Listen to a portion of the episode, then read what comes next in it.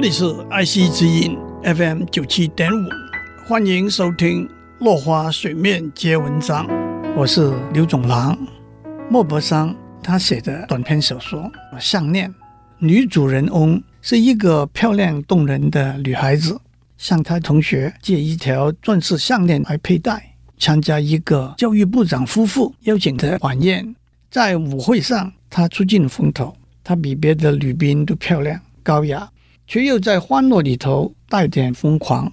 男士们都要邀她共舞，她沉醉在喜悦中，忘形于她的美丽带来的胜利。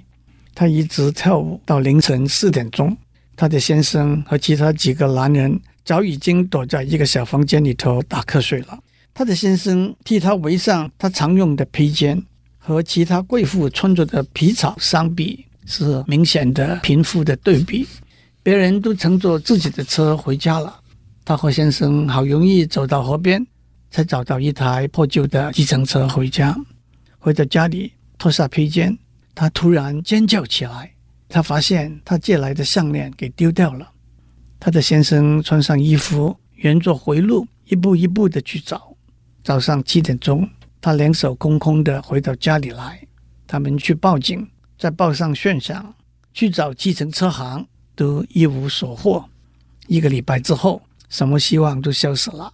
他看起来好像老了五年。他按照项链盒子上的地址去找到了个珠宝商，可是他们没有这样的一条项链的记录。他一家一家珠宝店去问，最后在一家高贵的珠宝店里头。找到一条几乎完全是一样的项链，要价三万六千法郎。他手上有他爸爸留给他的一万八千法郎。他的先生东凑西拼，也管不了高利贷的利息，借来另外的一万八千法郎，把项链买下来。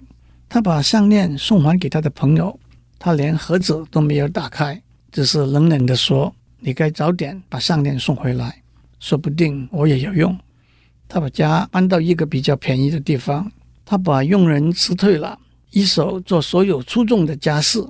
他的先生晚上打零工找外快，十年下来，他们把债还清了。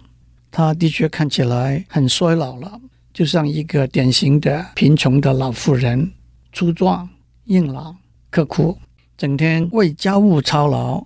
可是偶然，当他的先生出门上班的时候，他会坐在窗前，想起很久以前那个快乐的晚上，在舞会上美丽和动人的她。假如她没有丢掉那串项链，她的生命会有怎样的不同？谁知道？谁知道？辛劳了一个礼拜之后的一个礼拜天，在香榭丽舍大道上漫步散心的时候，他看到了借给他项链的女朋友拖着一个小孩子。她依然美丽，依然年轻，依然迷人。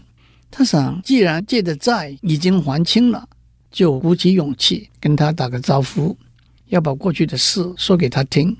他的女朋友几乎不认得他。你怎么变得这么老了？因为你的缘故，我过了十年贫困的生活。为什么？我把你借给我的项链丢掉了，我另外买了一条还给你。我们花了十年的时间才把债还清，我们过得很辛苦，但是整个事情终于告一段落了，我很开心。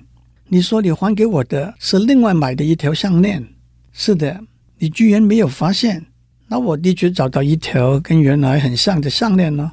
他一边说一边笑，带着一份骄傲和纯真的欢欣。他的朋友很激动地拉着他的手说：“可怜的你。”那条项链是一件赝品，顶多只不过值五百法郎而已。这就是莫泊桑写的项链的故事。今天先讲到这里，我们下次再见。